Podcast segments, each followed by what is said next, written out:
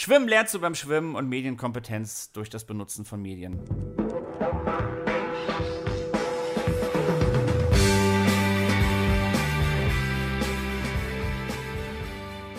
Hallo und herzlich willkommen zu Was mit Medienerziehung, dem Podcast von Smiley e.V. Mein Name ist Raphelius. Mein Name ist Moritz Becker. Der Verein Smiley e.V. bietet Schulworkshops an vielen Schulen in Norddeutschland an. Dabei geht es immer um einen sinnvollen Umgang mit Social Media. Darüber hinaus führen wir in ganz Deutschland Elternabende und Fortbildung für Fachkräfte durch. Hier geht es dann um Medienerziehung. In diesem Podcast wollen wir unsere Arbeit bzw. Aspekte und Gedanken aus dem pädagogischen Alltag diskutieren und reflektieren. Heute ist Dienstag, der 12. September und dies ist unsere 26. Folge. Hallo Moritz. Hallo Ralf. Gibt es Rückmeldungen zum letzten Podcast? Wir haben gesprochen über WhatsApp-Regeln, wenn ich ja, mich richtig erinnere. ja, wir haben, wir haben einen Fehler gemacht. Was haben wir denn für einen Fehler wir gemacht? hatten, äh, du ähm, erinnerst dich, ja eigentlich mal beschlossen, dass wir äh, so, ein, so ein herausragendes Zitat vor der Erkennungsmelodie reinschneiden. Ja, was war denn letztes Mal das herausragende Äh, Zitat? ja, keins.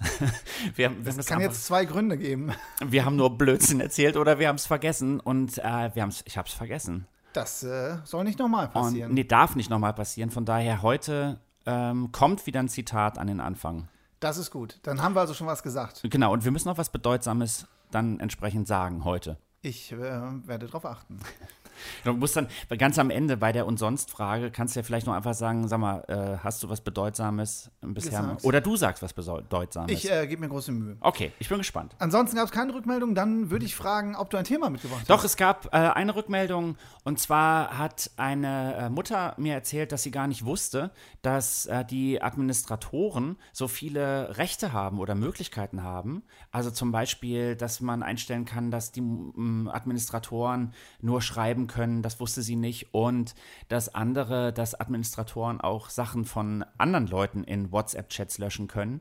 Und im gleichen Atemzug habe ich mit einem äh, Lehrer gesprochen, der sagte, dass bei äh, Signalgruppen oder Signal, du erinnerst dich, keiner weiß, wie man das ausspricht, das fantastische Konkurrenzprodukt zu WhatsApp, äh, wohl die Gruppenadministration viel schlechter möglich ist. Und ähm, da habe ich überlegt, vielleicht sollten wir mal eine Folge dazu machen, was eigentlich die Administratorinnen und Administratoren bei den unterschiedlichen Diensten alles machen können, um ähm, ja da einfach mal so, so eine Art, äh, ja auch die Chancen aufzuzeigen. Ja. Das klingt gut. Und ich habe mit einer sechsten Klasse habe ich äh, auch auf unseren Podcast hin über äh, die Moderation und so weiter gesprochen. Und äh, die sagten, es sind halt alle Admin bei denen in der Klasse. Und das ist ja auch viel besser, weil es sind ja alle gleich, alle haben die gleichen Rechte und so.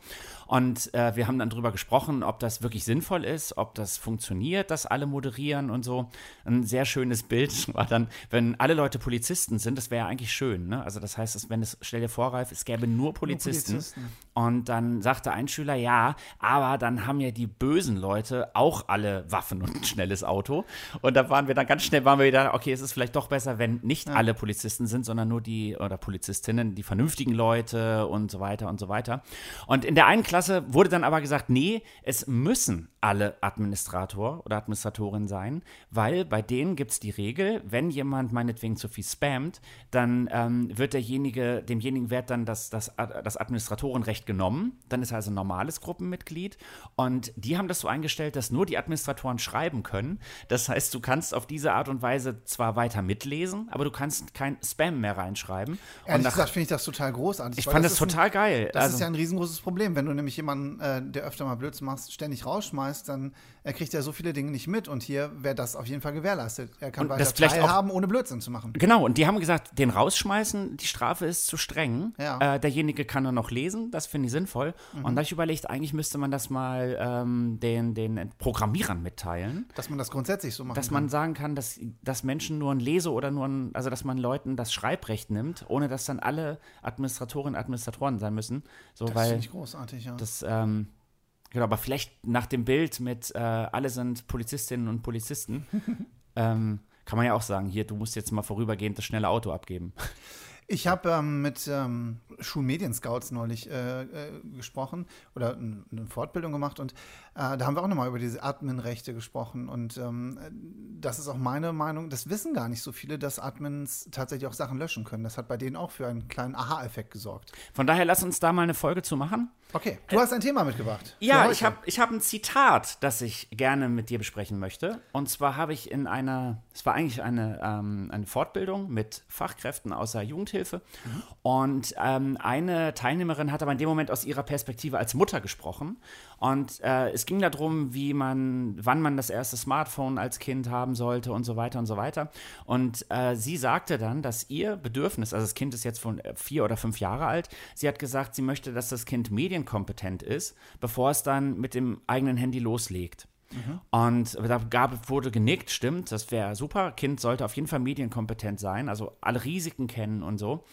Und ähm, du kennst ja meinen mein Vergleich mit dem Schwimmen. Man sagt, man bringt Kindern so früh wie möglich das Schwimmen bei, gerade weil man dabei ertrinken kann. Ja. Und würde nicht auf die Idee kommen zu sagen, es ist besser, dass die Kinder so spät wie möglich schwimmen lernen.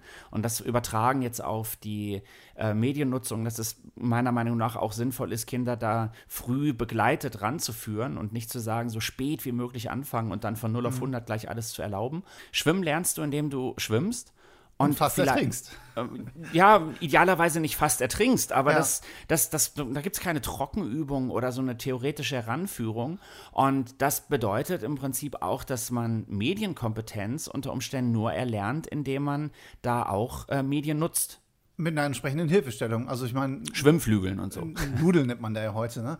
Ja, und ich habe überlegt, wie werden denn Kinder medienkompetent? Also, äh, wo ja. sind die Schwimmflügel? Das, das war so mein Gedanke. Also ich fand das so ein, also sie sagt, sie möchte gerne, dass das Kind medienkompetent ist, bevor es loslegt. Mhm. Und dahinter, ähm, da ist dann die Frage, äh, beim Schwimmen lernen macht man sicherlich auch als Kind Fehler und lernt aus diesen Fehlern, ohne jetzt wirklich zu ertrinken. Aber Kinder merken so, oh, mit den Bewegungen so klappt das jetzt nicht oder so. Oder vielleicht merken die auch mal so, oh, jetzt habe ich mich überschätzt, jetzt bin ich doch ganz schön weit geschwommen. Ähm, ich sollte vielleicht nicht so weit rausschwimmen das nächste Mal. Und das, das ist etwas, wenn man, wo glaube ich, auch hier wieder ein Thema in unserem Podcast oft gewesen, uns Eltern so die Vorbilder fehlen. Ja. Auch zu erkennen, wann sind jetzt die, wann können die Schwimmflügel weg, so ungefähr. Und da, also, daraus ja. wünscht man mhm. sich dann so, ich möchte eigentlich, dass das Kind erst Medienkompetenz kann und dann loslegt. Aber das scheint ja nicht zu funktionieren. Ja, ist die Frage. Also wie, ja. also kann man zum Beispiel jetzt in der Schule, erste Klasse meinetwegen sagen, okay, wir machen jetzt eine Einheit zum Thema äh, dies oder das oder in der vierten Klasse, wann auch immer, um zu sagen, jetzt können die das. Und wir schaffen es, dass Kinder auf die Weise komplett Fehler verhindern und dass sie ohne ähm, es dabei zu machen, also ohne das Internet zu nutzen, lernen sie das Internet zu nutzen. Oder ob man nicht andersrum sagen muss, nee, wir müssen im Grunde auch so eine Fehlerkultur zulassen. Aber ich, ich sag mal dann, man bräuchte ja im Prinzip so Lernfelder dann. Also so wie man natürlich äh, das Schwimmen ja auch äh, im, im, kleinen Becken lernt und nicht im großen, äh, wäre doch zum Beispiel in der ersten oder zweiten Klasse, ähm, wenn es da schon iSurf gibt, könnte man ja äh, in einem sehr geschützten Raum bei iSurf zum Beispiel chatten üben mit der Lehrkraft. Ähm, wobei vielleicht für alle Zuhörerinnen und Zuhörer außerhalb von Niedersachsen, Stimmt. iSurf ist ein Schulserversystem, ähm, was äh, auch Chatgruppen anbietet. Genau. Also könnte man mit allen möglichen, also äh, ja, aber also es könnte auch eine Familiengruppe bei WhatsApp meinetwegen sein. Auf jeden Fall. Wo dann mit Oder der Familie gechattet wird, mit den mhm. Großeltern. Und da wäre es dann auch äh, großartig, wenn es Missverständnisse gibt. Also ich glaube, so ein schönes Missverständnis mit den Großeltern wo die mhm. Großeltern dann anrufen und sagen, äh, ich glaube, ich habe da was falsch verstanden oder warum hast du mir denn so ein Emoji geschickt oder so? Und das Kind merkt so, ah, okay, da hat meine Oma irgendwie jetzt gerade das äh, ganz anders aufgefasst, als es gemeint war. Sind wahrscheinlich die Großeltern die besseren Menschen, mit denen man sich da mal anlegen sollte, als jetzt gleich ähm, Freundinnen oder Freunde in der Schulklasse ja. oder vielleicht sogar Leute, die nicht Freundinnen und Freunde sind, aber angepisst sind, weil ich denen einen falschen Emoji geschickt habe. Ja. Beziehungsweise könnte sowas ja äh, im, im, Prinzip die Lehrkraft auch simulieren. Also wenn die Lehrkraft in so einem Klassenchat reinschreiben würde, ähm, wir müssen morgen übrigens nochmal über gestern reden und kein Smiley, also weder einen zwinkernden noch einen lächelnden oder bösen dahinter schickt, äh, am nächsten Tag fragen, wie habt ihr das aufgenommen? So dieses, äh, wie Ah, okay, das heißt, dass man auch Konflikte simuliert. Ja, also oder deutlich macht, wie, wie, wie kompliziert textbasierte Kommunikation ist. Mhm. Weil die Hälfte der Klasse denkt wahrscheinlich, ach du Scheiße, was haben wir gestern gemacht? Und mhm. die anderen denken, oh, weil wir haben doch gestern gut aufgeräumt. Und äh, das mhm. kann man dann ja abfragen, so als Lernfeld. Und das äh, passiert ja äh, dann Anfang der fünften unter Umständen, wenn die alle auf einmal loslegen, sehr schnell. Das heißt, nach deinem Gedanken wäre das ein ja, Lernfeld für Schule, mhm. wo dann die Lehrkraft ein Fehler oder, oder Missverständnis inszeniert Ja. und man in so einem ähm, äh, ja, in, in, in so einem simulierten Problem anschließend reflektiert, wie hat sich das angefühlt, ohne, ohne, ohne Emoji, wo die Kinder vielleicht sagen, so ja, Emoji hätte jetzt meinetwegen mir geholfen zu erkennen, war das jetzt, äh, ist das etwas, worauf ich mich freuen soll oder eher eine, äh, eine Drohung genau. oder so. Und ich glaube, dass das andere Feld, was ich beschrieben habe, wäre dann äh, so, so im Alltag der Familien, drauf zu bauen, dass wenn man jetzt meinetwegen so einen Familienchat nutzt, an denen die Kinder teilhaben, sicherlich irgendwann auch mal Dinge schiefgehen, die Fehler dann aber nicht simuliert sind, aber kleine Fehler sind, an denen man jetzt nicht unbedingt gleich äh, sein Leben lang äh, denken muss, äh, was wo hat mich das traumatisiert oder so. Wo die Großeltern im Prinzip dann schon verwundert sind, aber das sich ja sehr einfach klären lässt, äh, wahrscheinlich. Ja, und ich glaube, Eltern sollten auch nicht jetzt so, ähm, so, so, so lektionenhaft ihre Kinder erziehen, weil das Nein, machst auf du sonst Fall. ja auch nicht. Nee. Ne? Das heißt, du sagst ja jetzt auch nicht so, als Vater benimmst du dich jetzt mal irgendwie so und so, damit die Kinder lernen, wie ist es eigentlich, wenn der Vater sich da so und so benimmt, sondern da bist du ja authentisch im Alltag und man entschuldigt sich auch mal für Verhalten oder so, was Ja. man als Vater hatte. Und während du in der Schule, das finde ich einen schönen Gedanken, wie du das gerade beschrieben hast, äh, ganz gezielt als Lehrkraft beispielsweise ähm, auch einen Konflikt simulieren kann Genau. oder ein Missverständnis. Ja, das wäre im Prinzip, äh, also zwei verschiedene ähm, Lernbereiche dann, zwei verschiedene Planschbecken. Die man immer hat eigentlich. Ja. Das heißt, du hast. Naja, also wenn Schule das will. Äh, Also- nein, ich meine immer, du, du, Eltern bringen den Kindern Schwimmen auf eine andere Art und Weise bei, als es jetzt Stimmt. ein Schwimmkurs Ja, machen natürlich, würde. klar. Na, das heißt, du, Ja. wenn, wenn du dann als Eltern äh, machst du das ja wen, weniger strukturiert, weniger lektionenhaft, sondern Ja. einfach so aus dem Bauch heraus. Und das ist, glaube ich, dann die ganz große Chance auf der einen Seite, dieses gemeinsam machen. Und noch ein ganz anderer Punkt ist, glaube ich, dass Kinder schon mit drei oder vier Jahren mit den Eltern als Vorbilder ja auch ganz viel Social-Media-Nutzung lernen. Wie meinst du das? Ähm, also ich habe mir zum Beispiel, ich habe mal mit Eltern von so Kindergartenkindern gesprochen, was die Eltern glauben, was ähm, die Kinder glauben, was ein Smartphone ist. Also verstehst du, was ich oder Ja. ein Tablet. Also das heißt, ich habe die Eltern gefragt, was denkst du, was, was bedeutet ein Tablet für dein Kind? Und die meisten Eltern haben, äh, mit denen ich drüber gesprochen habe, das so dargestellt, naja gut, mein Kind kennt jetzt Tablets, YouTube Kids und so ein Kram. Das heißt, für die Kinder ist ein Tablet in erster Linie ein Unterhaltungsmedium. Ja. Das heißt, wenn man Langeweile hat, dann darf man YouTube gucken auf dem Tablet oder irgendwelche Spiele spielen Mhm. oder so. Und dann habe ich mir überlegt, dass das eigentlich eine problematische Situation ist, weil wenn ich jetzt beispielsweise als Vater meinetwegen mein dreijähriges Kind unternehme was mit dem und ich muss jetzt aber noch was Dienstliches klären. Dann, äh, und ich mache das mit meinem Smartphone. Und ich sage dem Kind, warte mal kurz, und dann mache ich fünf Minuten was mit meinem Smartphone, kläre irgendwelche beruflichen Dinge.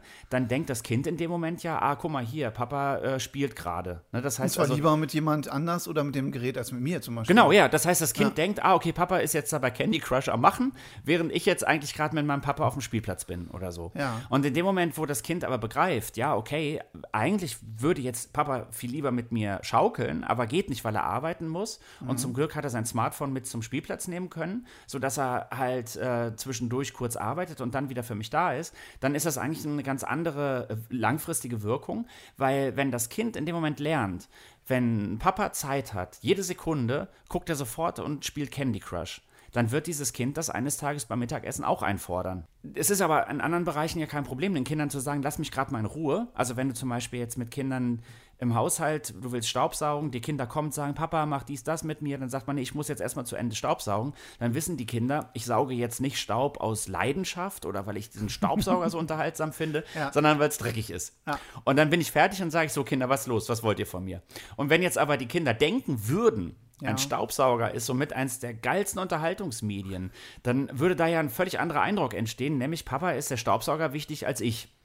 Und wenn man jetzt als Eltern den Kindern ganz klar sagen würde, pass auf, ich habe jetzt leider gerade keine Zeit, mich um dich zu kümmern, weil ich jetzt hier mit dem Tablet etwas machen muss, was mich total nervt. Und zwar muss ich meinetwegen einen Urlaub buchen oder so. Dann lernen Kinder, ah, okay, ein Tablet ist auch ein Werkzeug. Und das heißt, in dem Moment, wo Papa dann mit dem Tablet etwas macht, dann heißt das nicht, dass der zu Unterhaltungszwecken etwas lieber macht mit dem Tablet als Ja. mit mir als Kind, sondern der muss halt leider arbeiten. Und dann ist es für die Kinder unter Umständen auch einfacher, später sich an Regeln zu halten, dass man eben sagt, gemeinsam essen ist ähm, klar, da essen wir zusammen und da sind alle Unterhaltungsmedien weg. Da liest hier keiner ein Buch, da spielt auch keiner mit dem Handy. Wenn jetzt aber Kinder denken, Handys sind ja grundsätzlich immer nur Spielzeuge, dann ist das, also weißt du, was ich meine? Das geht ja, so durcheinander. Das heißt, es muss, ähm, wäre sinnvoll, Kindern recht zeitnah deutlich zu machen, dass man halt nicht nur spielt, sondern dass es ein Kommunikationsgerät ist, ein Arbeitsgerät, mit dem man halt unglaublich viele Dinge machen kann.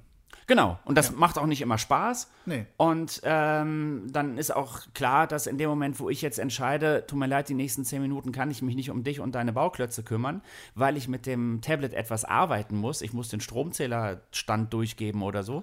In dem Moment ist für das Kind äh, klar, dass es eben kein Unterhaltungsmedium war, was ich der Kommunikation mit dem Kind verzogen habe, sondern äh, irgendwas ganz anderes.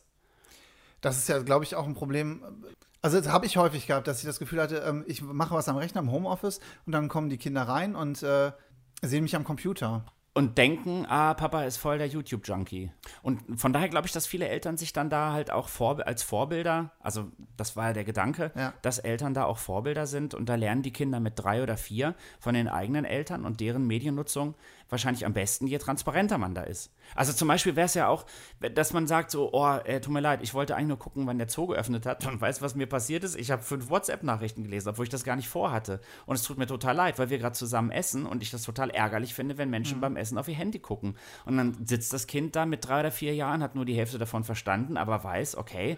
Papa tut's leid. Papa, oder Mama. Papa, Papa tut's leid. Und das war eigentlich nicht die Idee, ja. äh, da jetzt fünf Minuten am Handy zu sein. Und irgendwas muss das Handy haben, was es anspruchsvoll macht, es gleich wieder wegzulegen.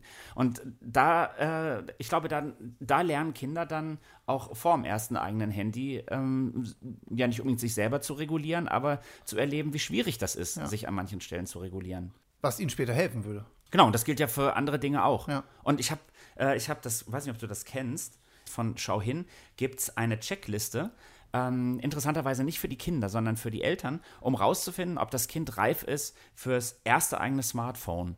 Oh, und die meisten ist ja mal, wo dann, wo man dann die Kinder testet, ne? Die Kinder sollen sich testen. Und da geht es dann um Fragen, ob ähm, ich als ähm, Vater oder Mutter glaube, dass das Kind äh, begründen kann, warum ein eigenes Smartphone benötigt wird. Das ist zum Beispiel ein, finde okay. ich, einen interessanten Punkt. Ja. Also habe ich das Gefühl, dass mein Kind ähm, nicht einfach nur ein Smartphone haben will, weil, weil alle, alle eins haben, haben ja. oder mhm. weil das normal ist, wenn man zehn ist oder so, sondern habe ich das Gefühl, dass es wirklich eine Begründung gibt. Oder ähm, er kennt Product Placement und kann Werbung von anderen Inhalten unterscheiden. Äh, und das kannst du ja nur, wenn du das äh, geübt hast vorher. Ne, also das heißt, wie soll ein Kind, das noch nie ähm, auf Product Placement ja. in äh, einem Social Media Tool gestoßen ist, diese erkennen? Äh, Aber hier, hier geht es ja um ein eigenes Handy. Weil das würde ja mit dem Familientablet. Genau, fürs so? eigene Handy, genau. genau. Aber das setzt ja, ja. voraus, dass, es, dass man das nicht medienkompetent sein kann, 100 Prozent, ja. bevor man nicht irgendwie. Äh, oder kann ein sicheres Passwort erstellen und regelmäßig ändern das kannst du nur einschätzen, wenn das Kind die Möglichkeit hatte, dir ja, das zu zeigen. Also, dass man dort auch so ein Übergangsgerät hat zwischen dein eigenes Handy und eins, wo du Passwörter ändern kannst oder, oder musst, in welcher Form auch immer. Und ähm, schön fand ich auch, das ist dann die Rubrik Regeln und Routinen, ist fähig, vereinbarte Nutzungsregeln langfristig einzuhalten. Das heißt, es hat mit dem Handy so gesehen gar nichts zu tun, aber wenn ich das Gefühl habe, mein Kind kann Nutzungsregeln auch vom Fahrrad oder vom oder zu Hause sein. Zu Hause sein oder Nutzungsregeln für die Küche nicht einhalten, dann wird es wahrscheinlich beim ersten eigenen Handy auch so sein. Die Spülmaschine, genau. Und äh, das Ganze ist eine DIN A4-Seite. Vielleicht ja. können wir das auch wieder in unseren Show Notes verlinken. Ja. verlinken. Finde ich auf jeden Fall ziemlich cool. Und wenn ich dann als Vater, also steht hier jetzt, ähm, haben Sie bei den meisten Stichpunkten ein Häkchen gemacht, dann ist Ihr Kind fit für das erste eigene Smartphone oder erste Smartphone. Jetzt ist es wichtig, die ersten Schritte zur Anschaffung und Nutzung gemeinsam zu gehen, Regeln zu vereinbaren und im Gespräch zu bleiben. Und finde ich total gut. Ja. So. Also es geht nicht darum, dass, dass wieder das Kind so, das Kind muss einen Internetführerschein machen oder so, sondern die, die, Eltern, Eltern müssen. Schätzen ein. Genau. Und ja. dann, und so ist es beim Schwimmen auch. Ja. Du, kannst, du, du, kannst sicher sein, dieses Kind wird auf jeden Fall äh, den Schwimmbadbesuch überleben, weil es in der Lage ist, Wassertemperatur einzuschätzen, geht da nicht mit Wollpulli rein und keine Ahnung, was man da so für Spiegelstriche hätte von daher, so dieser fließende Übergang, den wir ja in, glaube ich, der Hälfte aller Podcast-Folgen hier Die wir nicht alle auflisten werden. Schwimmen lernst du beim Schwimmen und Medienkompetenz durch das Benutzen von Medien. So, so ist es halt. Gibt es sonst noch was, Moritz? Ich habe mir Zwei wieder mal Gedanken gemacht zu einer Begrifflichkeit und zwar, das, da haben wir irgendwann schon mal drüber gesprochen. Kannst du dich erinnern, da haben wir mal in einer Schulklasse gefragt, was für soziale Netzwerke die Kids kennen. und da sagte jemand äh, das Deutsche Rote Kreuz Ja. oder so.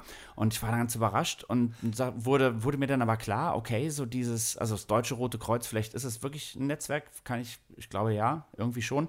Aber dass dieses Sozial bei ganz vielen, ja wahrscheinlich nicht nur Kindern, sondern bei vielen Menschen, ähm, erweckt dieses Sozial so die Assoziation fürsorglich. Ja. Also, dass man denkt, ah, okay, da geht es ganz besonders sozial zu irgendwie. Ne? Das heißt also, äh, in sozialen Netzwerken, da, das ist eher wie so ein Ponyhof. Ich glaube, oder habe ich auch oft, oder hast du auch oft, dass dann gesagt wird, irgendwie, dass äh, soziale Netzwerke sind total unsozial, so, weil Ja. da gibt es ja Mobbing und so. Und eigentlich ist das gar kein Widerspruch, dass es natürlich in sozialen Netzwerken Mobbing geben muss, wenn man soziales Netzwerk aus dem äh, Englischen nicht mit sozial übersetzt, also Social Network oder äh, Social Media, sondern eher mit gesellschaftlich oder gesellig genutzt. Ja. Also weil im englischen Sprachgebrauch, also zumindest glaube ich, dass es so ist, und ich habe mit verschiedenen Leuten darüber gesprochen, denen ich zutraue, dass sie es beurteilen können, ähm, wird äh, Social im Englischen nicht zwangsläufig so mit fürsorglich, das wäre eher dann so in Richtung Care oder so, Ja. sondern dass klar ist, okay, da sind viele Menschen, die gemeinsam etwas nutzen. Okay. Und das heißt, so wie eine Fußgängerzone. Eine Fußgängerzone wird äh, auch von, von Menschen gemeinschaftlich genutzt. Und gesellig ist auch, bei gesellig klingt auch so ein bisschen immer so ein bisschen so was Ja. Fürsorgliches mit, sodass man aufeinander achtet irgendwie. Aber im Prinzip ist eine Fußgängerzone, wo viele Leute sind, ein Abbild der Gesellschaft. Das heißt, in der Fußgängerzone hast du ähm, einen gewissen Anteil an gewaltbereiten Leuten, einen gewissen Anteil an Leuten, denen alles scheißegal ist, was um sie herum passiert. Und so ist die Fußgängerzone einfach ein ganz normaler Ort, wo niemand Ja. auf die Idee käme, dass man sich da ganz besonders wohlfühlen kann, wenn man unter so tollen Leuten ist. Nee. Und ähm, jetzt, wenn jetzt aber jemand sagen würde, ah, guck mal, eine soziale, äh, eine soziale äh, Zone, wo Menschen sind, kann ich mir vorstellen, dass das Der erste Eindruck, ja. der ist eigentlich so, ah, da gehen die Leute bestimmt ganz besonders fürsorglich miteinander um. Obwohl der Begriff Sozialraum jetzt auch nicht immer so, also wenn jemand sagt Sozialraum, da geht man nicht unbedingt davon aus, dass es, dass es da fürsorglich ist, während Sozialamt schon wieder so ein bisschen dieses unterschwellige so, ja, guck mal, da, da kümmert man sich um dich, da kriegst du Geld, wenn du keins hast und so. Und deshalb befürchte ich, dass der Begriff ähm, soziale Medien bei manchen Menschen dann ähm, suggeriert, ja, okay, da sind die Menschen besonders fürsorglich füreinander. Und vielleicht war das auch sp- ursprünglich mal phasenweise so, dass man sagen konnte, so als das Web 2.0 dann aufkam und die Menschen gemeinsam Wikipedia geschrieben haben, dann hatte das ja sicherlich auch ganz viel äh, von, von toller Gruppendynamik. Ja. Aber ich glaube, mittlerweile ist das Internet, also Social Media, äh, ist ein Abbild der Fußgängerzone der Gesellschaft und von daher ist klar, dass ich dort auf genauso viele ähm, problematische Menschen treffe, wie an anderer Stelle im Leben auch. Und da muss ich mich entsprechend verhalten, dass ich also weiß, die Hälfte der Leute lügt. so. Das heißt, es könnte aber auch dazu führen, dass Leute denken, ähm, also ich, ich habe gerade so zwei Aspekte. Einerseits, dass Leute denken, äh, Social Media ist sozial und super und da muss ich mir gar keine Sorgen machen. Äh, das heißt, sehr ähm, unbedarft vielleicht rangehen. Mhm. Auf der anderen Seite, Seite es aber sicher Leute gibt, die sagen, ähm, das ist aber gar nicht social und alle sagen Social Media und das ist überhaupt gar nicht sozial. Also äh, das Stimmt, so als gescheitertes Projekt Ja, zu genau. begreifen. Genau, ja, zu sagen so, ja, das ist ja alles Quatsch. Die sagen, sie sind ein soziales Netzwerk, aber das ist total asozial. so, ja, genau. ne? Genau, und deswegen habe ich, ich habe mir überlegt, ähm, dass ich diesen hast du einen Begriff. besseren Begriff? Bitte? Hast du einen besseren Begriff? Ne, ich glaube, wenn man Social Media sagt, das ist ja das Schöne im Deutschen, dass du einfach Ja. englische Wörter benutzen brauchst dir gar keine Gedanken zu machen. Ich habe in meinen Recherchen herausgefunden, dass ein Beamer zum Beispiel in den USA auch gar nicht Beamer heißt. Also wenn du in den USA einen Beamer haben möchtest, dann Wie denken die? Äh, ja Projector, also Projektor. Aber das wäre total blöd gewesen, wenn man im Deutschen jetzt Projektor zu so etwas Geilem wie ein Beamer sagen würde. Ein Projektor, da denke ich immer so an, An so- sechste Klasse Filmrollen und so. Genau, und deshalb äh, sagt man lieber Beamer, obwohl in den USA keiner Beamer sagt. Vielleicht, aber ich weiß nicht, ob es stimmt. Ich habe das nur gelesen in meinen Recherchen zum Thema Social Media, wie man das eigentlich übersetzen würde. Ja, und somit wären wir auch schon am Ende unserer Folge angekommen. Wir bedanken uns fürs Zuhören und äh, freuen uns über Rückmeldungen an podcast at smiley-ev.de und sagen auf Wiederhören. Bis zum nächsten Mal. Tschüss.